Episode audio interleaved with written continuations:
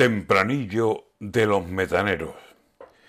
Los llamados metaneros, unos barcos de gran carga, andan sin saber qué hacer, aguardando entre dos aguas. Unas son aguas de ofertas y las otras de demandas. Y en ese tira y afloja, ¿alguien sabe lo que pasa? ¿Es que otra vez perderán los que estas tensiones pagan?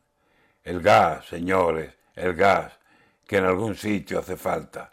Hay colas de metaneros en los puertos. ¿Quién descarga? Que si los mínimos siguen, que los máximos no avanzan, y ahí siguen los metaneros cargados hasta las trancas. Hacemos propio lo ajeno. Vengan problemas a España.